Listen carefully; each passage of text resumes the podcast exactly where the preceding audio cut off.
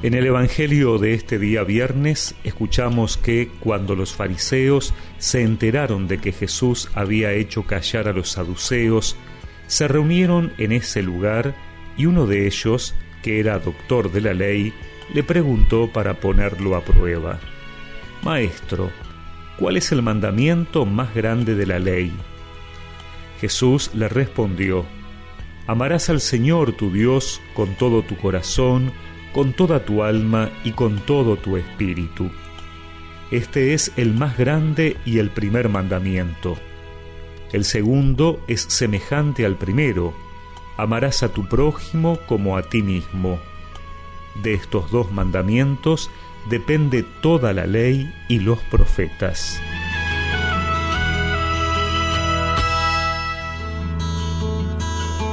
Los fariseos, que eran especialistas en la ley, en cumplirla y hacerla cumplir, quieren poner a prueba los conocimientos que Jesús tenía sobre ella. Para ellos, la observancia del sábado se había convertido en lo más importante. Ese día debían dedicarse por completo al reposo y a escuchar la lectura de la escritura, pero con el tiempo convirtieron esta ley en una carga que a duras penas soportaban los pobres. El sábado había dejado de ser fiesta del Señor y se había convertido en un día lleno de prescripciones y prohibiciones que impedían a las personas movilizarse y regulaban casi toda la actividad.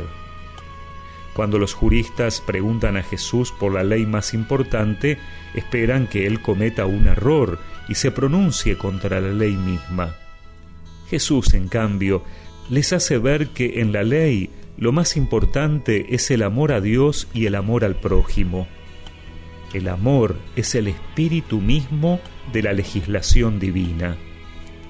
Al colocar estos dos mandamientos como el eje de toda la escritura, Jesús pone en primer lugar la actitud filial con respecto a Dios y la fraternidad humana como los fundamentos de toda la vida religiosa. Incluso la adecuada interpretación de la escritura, la ley y los profetas depende de que sean comprendidos y asumidos estos dos imperativos éticos. Nosotros vivimos hoy en sociedades que tienen muchas más normas que el pueblo judío.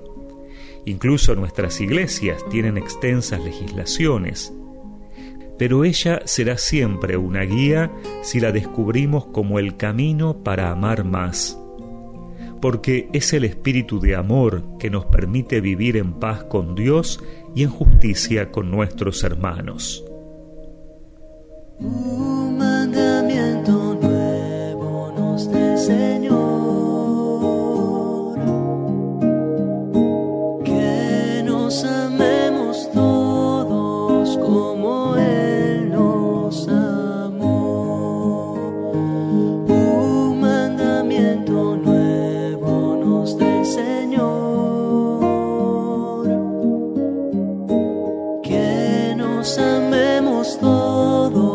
Como Él nos amó. La señal de los cristianos es amarnos como hermanos. Un mandamiento nuevo nos da el Señor.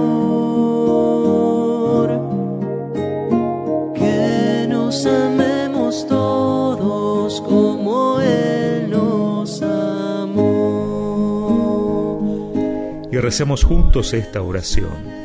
Señor, que pueda descubrir siempre en tu ley el camino para amarte más a ti y a mis hermanos.